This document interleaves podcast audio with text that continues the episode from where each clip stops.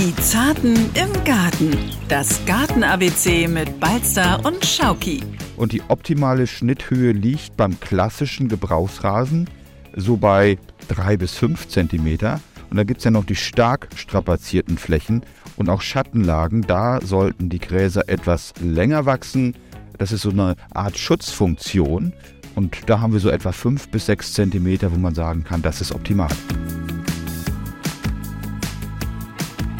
Ich habe jetzt auch häufiger mal im Internet gelesen, dass man gar nicht unbedingt vertikutieren muss. So ist es. Für viele Gartenbaufirmen ist es auch eine Lizenz zum Gelddrucken. Ich möchte denen jetzt nicht den Job wegnehmen, aber muss man einfach sagen, wenn der Boden in Ordnung ist, wenn nichts verfiltert vorhanden ist, weil die Fläche noch relativ jung ist, wenn keine Unkräuter zugegen sind und die Nährstoffaufnahme gut erfolgen kann, warum sollte man dann vertikutieren?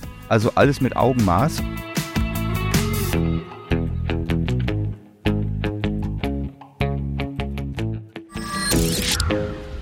Moinsen und herzlich willkommen zu Die Zarten im Garten, dem Garten-Podcast von NDR Schleswig-Holstein. Und wie immer dabei an meiner Seite der Mann mit dem grünen Daumen, mit dem grünen Blut, die wandelnde Gartenpedia der Landwirtschaftskammer Schleswig-Holstein, Thomas Balzer. Und natürlich Samuel Schauki. Ich freue mich so sehr, dass wir wieder gärtnern. Mehr geht nicht. Hey, absolut nicht. Wobei doch ein bisschen mehr geht. Ihr könnt es nämlich noch, äh, wie ihr wisst, jederzeit eure Fragen stellen, also nicht nur den Podcast genießen, Dafür am besten auch den Abonnierhaken drücken, ne? Da dieses kleine Glöckchen. Das ist ein Glöckchen, oder? Ja, so ein winzig kleines. Du kannst das noch ohne Brille erkennen. Bei mir wird schon schwieriger. Okay. Wenn das gedrückt ist, dann muss man es danach auch nicht mehr erkennen. Aber ihr, liebe Zartis, könnt uns natürlich auch immer eure Fragen stellen rund ums Thema Garten. Und das geht ganz, ganz easy. Einfach über den Messenger der NDR Schleswig-Holstein-App uns eine Frage stellen. Sagt ja, Mensch, hier an die Zart im Garten oder an den Balzer folgende Frage. Und dann beantwortet er die. Und wenn ihr sagt, oh, die App habe ich jetzt nicht runtergeladen oder ich habe vielleicht gar kein Smartphone, dann geht das auch per E-Mail. Die Zarten im Garten at ndr.de, das weiß mittlerweile, glaube ich, wirklich jeder. So, und äh, eine Sache müsst ihr nicht mehr fragen oder ihr könnt additiv dazu fragen, denn wir werden heute rund um ein Thema sprechen, auf dem wir gerade rumlaufen. Bummelig 200 Quadratmeter hat Thomas davon in seinem Garten in Neumünster, nämlich eine Rasenfläche. Genau. Heute dreht sich alles rund ums Thema Rasen. Was werden wir denn da genau besprechen? Wir wollen uns um die Frühjahrskur des Rasens kümmern, damit er den ganzen Sommer über uns mit einem richtig schönen, satten Grün belohnt, wie das geht. Ähm, alles zur Pflege, zu möglichen Unkräutern, die da eine Rolle spielen. Auch zur Rolle des Vertikutierens. Genau. Sollte man es machen, sollte man es nicht machen. All das, darum wollen wir uns heute kümmern. Und natürlich auch den ein oder anderen Pflegetipp genau. von Thomas geben. Also, dann würde ich sagen, schnacken wir gar nicht lange rum, sondern rasen direkt ins Thema. Jetzt hat ihn fast jeder Gartenbesitzer den Rasen, aber viele machen eigentlich pflegemäßig gar nicht viel mehr als regelmäßig mähen. Mhm. Und selbst wenn man nur das macht, also quasi das, das äh, Basic, also das, was das Minimum ist, mhm. muss man aber vorher dafür etwas tun. Nämlich, was macht man zum Beginn der Saison? Es wäre schon mal gar nicht schlecht, wenn man sich den Mäher genauer anguckt, ob der funktionstüchtig ist. Ein bisschen Öl schadet nicht an den Rädern zum Beispiel. Die Messer sollten natürlich scharf sein, auch das ist ganz wichtig. Und bei Benzinrasenmähern ist es natürlich ganz wichtig, auch gerne mal sich sowas wie die Filter anzuschauen. Akkus aufladen versteht sich von selber bei den Akkurasenmähern. Und ähm, ja, das ist einfach ganz, ganz wichtig, damit man dann auch Freude hat und nicht frustriert die ersten Mähintervalle versäumt. Okay, ab wann müssen wir denn mähen? Grundsätzlich kann man sagen, ähm, sobald die Gräser wachsen, ist das Mähen angesagt, weil das regelmäßige Mähen führt ja auch dazu, dass man einfach einen gleichmäßigen, schönen Rasen hat. Ähm, und wenn man dieses Ziel erreicht hat, hat man auch weniger Unkrautdruck. Von daher ist das Mähen, das regelmäßige Mähen ganz wichtig. Und diese Mähintervalle sollten eigentlich dann ähm, stattfinden, wenn der Zuwachs der Grashalme so ja, bei drei bis vier Zentimeter liegt. Okay, ist denn ähm, jeder Rasen immer auf gleicher Länge, wenn du sagst Mähzuwachs? Das ist ja jetzt nicht so, dass du sagst, wenn der Rasen länger als drei Zentimeter ist. Also ähm, ist da die Länge wichtig? Also hat die, ist das ein Faktor? Auf jeden Fall. Ein nicht zu tiefer Schnitt, der stärkt nämlich die Rasenpflanzen und nur so bildet sich eben so eine dichte, gesunde Grasnarbe. Ähm, als Faustregel kann man da so sagen, ungefähr ein Drittel der Halmlänge einkürzen und die optimale Schnitthöhe liegt beim klassischen Gebrauchsrasen so bei drei bis fünf Zentimeter. Und da gibt es ja noch die stark strapazierten Flächen und auch Schattenlagen. Da sollten die Gräser etwas länger wachsen Das ist so eine Art Schutzfunktion. Ähm, und da haben wir so etwa fünf bis sechs Zentimeter, wo man sagen kann, das ist optimal. Okay, dann ich, sammle ich alles ein und werfe auf den Kompost. Natürlich nicht.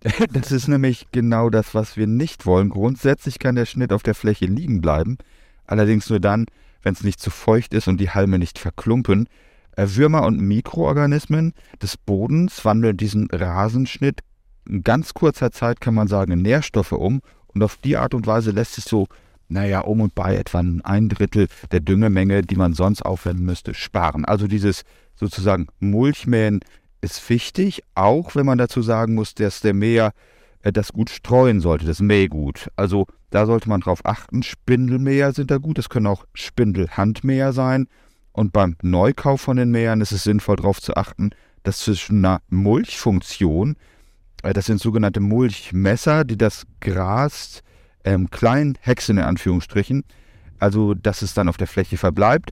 Und äh, es sollte noch die Möglichkeit bestehen des Auswurfs, dass man es in Fangsack einführen kann, auswerfen kann. Wenn man zum Beispiel im Urlaub war, dann kriegt man das mit dem Mulchen ja nicht hin. Ah, falls der Rasen auch quasi dann viel zu lang ist. Genau, oder auch viel zu feucht. Also da sollte man schon zwei Möglichkeiten haben, macht die Sache besser und ansonsten ist angetrockneter Rasenschnitt ähm, auch gut als Mulchmaterial in Stauden und Gemüsebeeten. Wenn man da also sagt, ich brauche Mulch, also zum Bedecken äh, von Flächen mit organischer Masse, das bedeutet ja Mulchen, dann kann man sowas auch gut einbringen.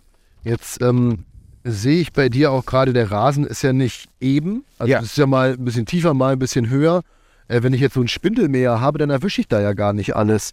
Ähm, äh, für welche Fläche oder für welche Größe auch, kannst du ja auch mal einordnen, ist denn welcher Mäher gut? Also jetzt bei dir 200 Quadratmeter, die würde ich mir noch mit dem Spindelmäher zutrauen. Genau, auch mit dem Handmäher, kein Thema. Genau. Das hat ja auch was Meditatives. Ich würde sagen, bei 50 bis 100 Quadratmeter ist Schluss.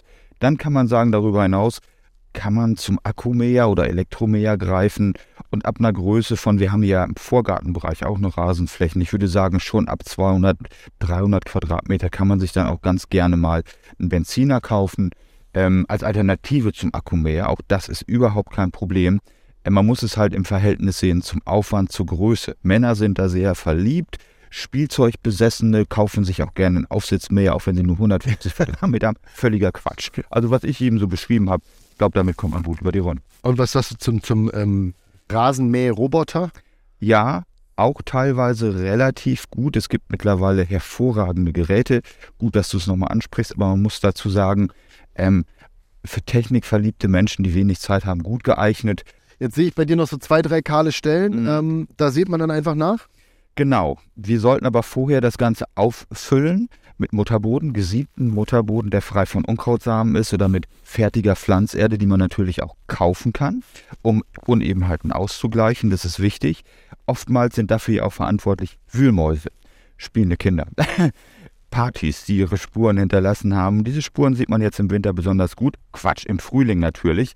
Im Winter sind diese Spuren hinterlassen worden. Darum sollte man das jetzt ausgleichen. Wenn man das dünn macht und ausbringt, wächst sich von unten der Rasen, der schon vorhanden ist, locker durch. Und wenn das nicht möglich ist, weil die Unebenheiten zu ausgeprägt sind, sollte man, nachdem man den Mutterboden ausgebracht hat, dünn nachsäen. Fertig. Ich habe Schuhgröße 42 und habe hier einen Fleck, der ist genauso groß wie mein Fuß. Wie viel Samen müssten darauf? Man braucht für einen Quadratmeter ungefähr so um die 20 Gramm. In eine Hand gehen so 40, 50 Gramm, dass man so eine Relation hat. 20 Gramm reichen ungefähr für einen Quadratmeter aus. Also die dann gut verteilen und dann ist alles Richtig. Locker einhaken, wässern, fertig ist die Geschichte und dann keimt das relativ fix. Es gibt, das muss ich jetzt mein erstes übrigens nochmal sagen, es gibt Reparatur-Saatgutmischungen im Fachhandel zu kaufen, die speziell für solche Unebenheiten gemacht sind. Die sind von so einem Film überzogen, haben eine Farbe, dass Vögel die nicht gerne auffressen, so grünlich gefärbt und haben so eine Hülle, die Wasser anzieht, die keimen sehr schnell und machen solche Schnellen sehr schnell, solche Stellen sehr schnell wieder dicht. Also kann man im Fachhandel finden, kein Thema. So, und dann würde ich sagen, äh, kommen wir jetzt gleich zum nächsten Thema und das dann Vertikutieren. Jo. Pro und Contra. Es gibt sie tatsächlich, die Stellen in Thomas Garten, die äh, gar nicht so ideal aussehen, gerade in der Wiese. Wir sind hier gerade unter was für einem Baum? Einem schönen Flieder, der jetzt auch schon blüht. Und da sehe ich eine recht moosige Stelle, also wenig Gras, viel Moos. Das heißt, es kommt mir grauslich entgegen. ist eigentlich auch total weich. Und ich würde sagen, mich würde das eigentlich gar nicht stören, weil es ist weich und es fühlt sich schön und ich könnte mir vorstellen, dass hier Kinder super drauf spielen können, weil es wie so, So ist es. ein kleiner Flocati-Teppich ist. Ja, es ist kuschelig, es ist ästhetisch sicherlich nicht das Schlechteste, aber es verhindert eben, dass Nährstoffe das Wasser gut eindringen können und zu starkes Mooswachstum verhindert gutes Graswachstum. Und wenn man dann sowas sieht, also vermooste Bereiche, das betrifft ja nicht den ganzen Rasen, unter Bäumen ist das häufig der Fall, oder so mit Rasenfilz und abgestorbenen Pflanzenteilen durchsetzten Rasen findet, dann sollte man ihn vertikutieren. Genauer gesagt, ähm, das ist ja nichts anderes. Du hast jetzt so eine Handhake von mir Genau, ich in der so Hand. normale Das ist ja sozusagen auch ein Vertikutiergerät. Es gibt äh, mechanische Teile, Messer, ähm, elektrisch betriebene Teile mit rotierenden Messerscheiden, welche die Grasnarbe durchkämmen. Und dadurch wird eben das Mikroklima verbessert, Wasser und Nährstoffe kommen in den Boden und die Gräser bekommen mehr Licht und Luft. Und an solchen Stellen ist das Vertikutieren, in diesem Fall mit dem Handgerät, also, gesagt. ja, ich ziehe jetzt gerade schon rüber, aber ich merke, dass ich hier richtig Stellen rausreiße. Mach jetzt Genau. gerade den Rasen kaputt. Das macht gar nichts. Guck mal, und wenn man genau hinguckt, sieht man ja auch, dass nach dem Aushaken, Auskämmen nichts anderes ist es, die feinen kleinen Gräser stehen bleiben. Und da muss man noch eins zu sagen, der Boden sollte gut abgetrocknet sein. Bitte nicht zu früh vertikutieren. Nach den ersten Rasenschnitten ist es gut, weil dann sind die Bodentemperaturen hoch genug und die Lücken schließen sich viel schneller. Der Rasen sollte vorher so ungefähr auf drei Zentimeter Höhe eingestellt werden und die Messer an elektrisch betriebenen Teilen sollten am Vertikutierer auf Bodenhöhe eingestellt werden. Das ist keine Bodenfräse, das ist wichtig. Ich glaube, ich fräse gerade. Kann das sein? Du bist schon ein bisschen tief gekommen. Aber es tut mir leid. Das macht aber auch nichts. Du bist einfach ja auch noch ein junger Mensch, der voll im Saft steht. und ähm, soll der Boden nur belüftet werden, das gibt es auch bei schweren Böden. Aber guck mal, ich vor. mache das jetzt hier ganz. Also wahrscheinlich mache ich jetzt hier den Fehler, den die meisten machen. Ich probiere ganz zart zu haken. Ne? Also es drückt wirklich nicht auf. Du Und bist ja auf der Zarte im Gang. Ja, aber stimmt. Trotzdem reißt da die, die, die Narbe auf oder die Grasnarbe. Ja, aber es bleibt immer noch genug stehen von den zarten Gräsern, die sich jetzt erholen werden. Ähm, und wenn die jetzt Nährstoffe bekommen in Form von einem Dünger, da kommen wir gleich drauf zu sprechen, dann schließt sich gerade jetzt im Mai die Fläche innerhalb von ganz kurzer Zeit. Und man sieht schon nach kurzer Zeit gar nicht mehr, dass hier irgendwo Moos gewesen ist. Ist das so ein Standardfehler, dass man zu doll aufdrückt? Woran erkennt man denn, dass man zu doll aufdrückt?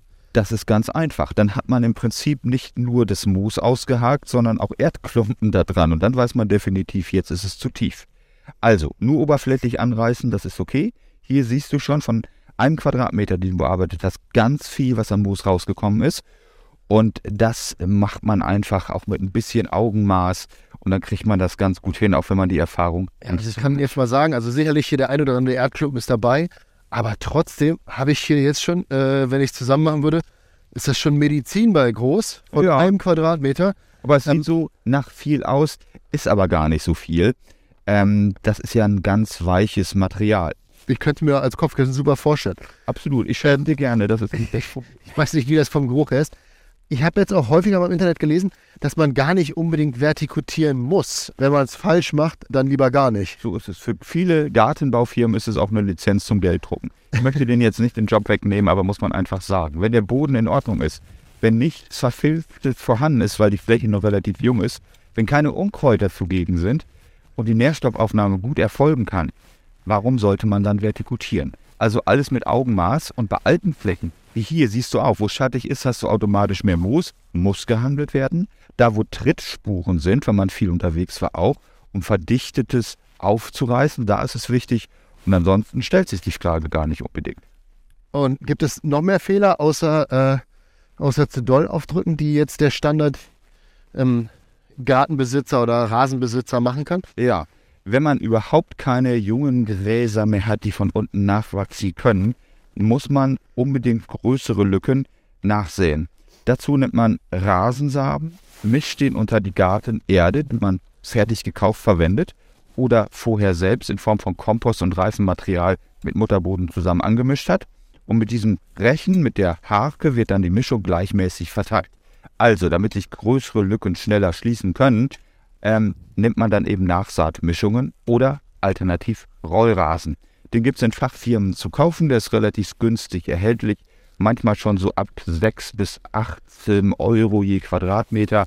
Und dann kann man besonders stark betroffene Flächen, die einfach sehr unästhetisch aussehen, mit Rollrasen versehen und alles ist gleich nach ganz kurzer Zeit wie neu.